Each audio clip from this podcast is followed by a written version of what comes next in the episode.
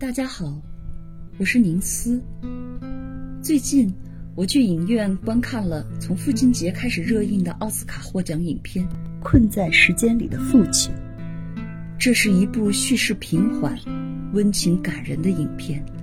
它通过描写一位患有严重阿尔兹海默症的老父亲的晚年生活，让我们每个人都不得不去思考一个自己不愿意面对，但是却迟早都要遇到的问题：当衰老和病痛终将来临时，如何去体面而有尊严地度过生命中最后的时光呢？这部电影根据舞台剧《父亲》改编，他获得的2021年第九十三届奥斯卡最佳故事片等一系列奖项的提名，并最终摘得了最佳男主角和最佳改编剧本两个奖项的桂冠。故事的男主角安东尼是一位退休的工程师，他热爱绘画和古典音乐。然而，步入耄耋之年的他。患有严重的阿尔兹海默症，由于病情的不断加重，他从自己独居在自己的公寓，发展到不得不搬去与女儿居住在一起。最后，女儿要去巴黎追寻自己的爱人，而迫不得已把他送入他最不想去的养老院。影片几乎采用了舞台剧的布景，全剧的场景只有安东尼自己的公寓。他女儿安妮的公寓和养老院这三个室内场景，镜头和故事在三个相似的场景中来回穿梭并徐徐展开，令观众不禁有种飘忽的游离感。由于阿尔兹海默症的困扰，安东尼的大脑不断出现失忆、错乱，甚至妄想。影片中前后矛盾的情节。也让观众们时常会一头雾水，分辨不清哪个是老人的错觉，哪个才是真实的生活。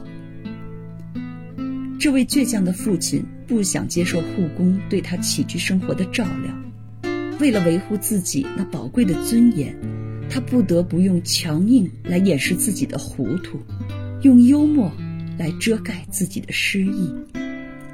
旁观者一眼便能看穿他硬撑起来的强大，洞悉他灵魂深处的孤独、不安、无助和恐惧，因此也越发会引发心中对这位老人的深切同情。电影中曾多次出现安东尼寻找手表的情节，这其实暗示着他是一个记忆混乱、受困于时间坐标的老人。也应和了影片的中文译名。影片结尾处有一个情节令人无限伤感，在养老院里，安东尼像个无助的孩子一样，抽泣着对护士说：“我感觉我身上的树叶已经掉光了，我不明白这一切究竟发生了什么，我再也没有栖身之地了。”那一刻。你一定也会感到泪目。是啊，当生命之树逐渐走向枯萎凋零，当残存的记忆开始变得支离破碎，那是一种多么令人绝望的悲伤啊！非常值得一提的是，电影中出现的古典音乐，几段歌剧选曲，他们为影片增色不少。影片的开始。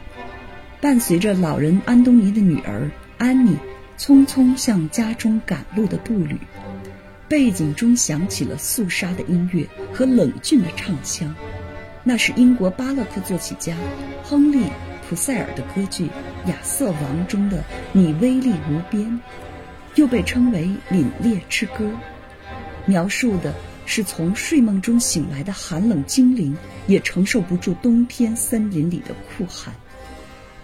影片就以这样一首传达着一股寒意的歌曲作为开端，拉开了这个伤感故事的序幕。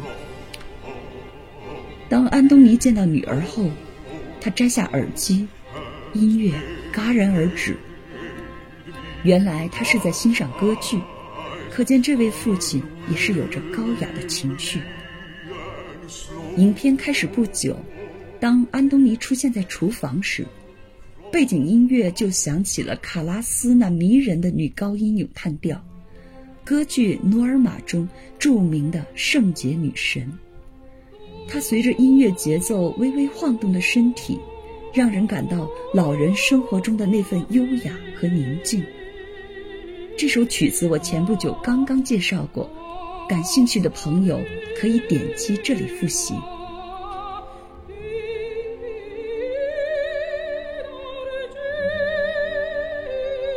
而后，随着剧情的发展，有一首旋律优美、气氛哀伤的男高音咏叹调，它曾三次出现在影片的关键叙事节点之中。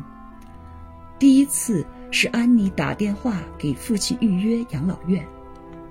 第二次是安妮带父亲去养老院。第三次，则是安妮与父亲的告别。这首缓慢而忧郁的曲子中，充溢着一种对过去美好时光的思念，与渴求而不得的伤感，与影片中父亲的心情完全相契合。他多么想牢牢抓住自己曾经居住的公寓，与女儿安妮的亲情，还有那渐行渐远的往日回忆。生活虽然被阴影所笼罩，但却依然要将生命之歌进行到最后。今天，我们就来重点说说这首曲子——法国作曲家乔治·比才在二十五岁时创作的第一部歌剧。《采珠人》中的“我仿佛在花丛中”，三幕歌剧《采珠人》讲述的是一个发生在古代西兰的三角恋爱故事。祖尔加和纳迪尔是多年的好友，但近来他俩因同时爱上了一个在海边出现的美丽女人莱拉而感情疏远。后来二人重逢，并再次成为好友。祖尔加被渔民们推选为部落首领，而纳迪尔则始终无法忘掉他的情人，成为女祭司的莱拉。后来，莱拉背弃了高僧对他关于洁身自好的警告，与纳迪尔重续情缘。二人在幽会时被高僧抓住，祖尔加看到自己爱恋的女人竟然与自己的好友相爱后。不禁心中妒火中烧，当众宣布要处死二人。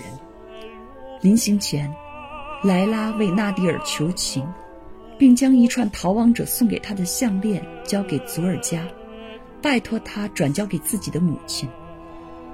祖尔加看到项链，不禁惊呆了。原来，莱拉正是多年前曾经救过他性命的那个小姑娘。那串项链。正是当年他为报答莱拉而送给他的礼物。于是，祖尔加决定放走二人。他故意纵火，让莱拉和纳迪尔趁乱逃亡，自己则留下来独自承受私放犯人的刑罚。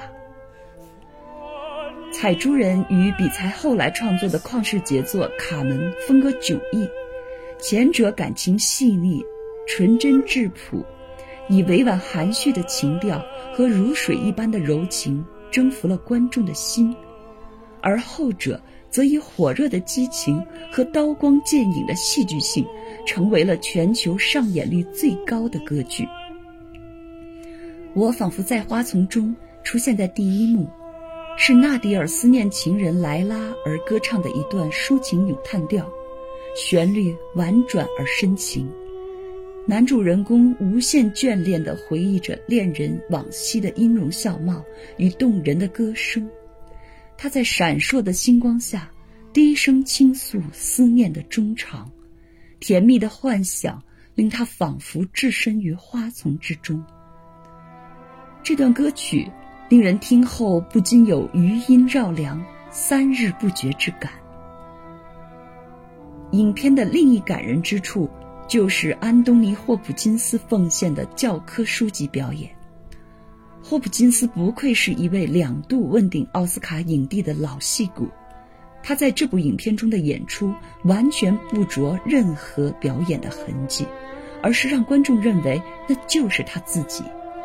他将一位深陷病痛折磨，但仍努力维持自尊的老人，刻画得无比真实感人，令人看后心疼不已。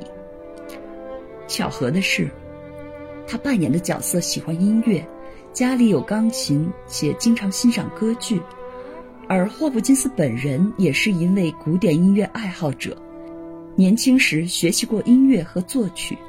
他曾经写过一首很好听的曲子，叫做《永恒的华尔兹》。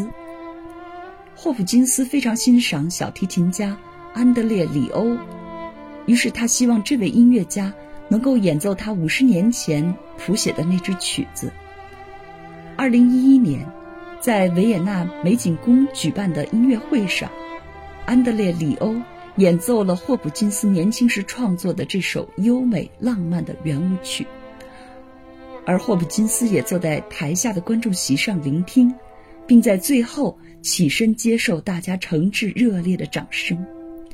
没看过的朋友，不妨点击后面的视频观看一下。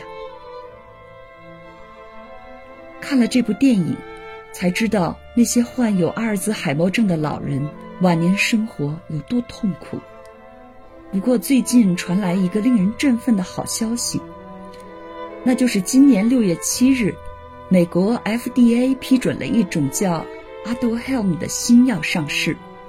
据说该药物从根源上解决了阿尔兹海默病的早期防治问题，并能有效阻断病程发展。但愿它会为那些阿尔兹海默症患者们带去一份福音。最后，欢迎大家关注我的公众号“彩虹乐章”。在那里，不仅可以听到我的声音和音乐，还可以看到文字和图片，以及相关视频，带来更丰富的视听体验。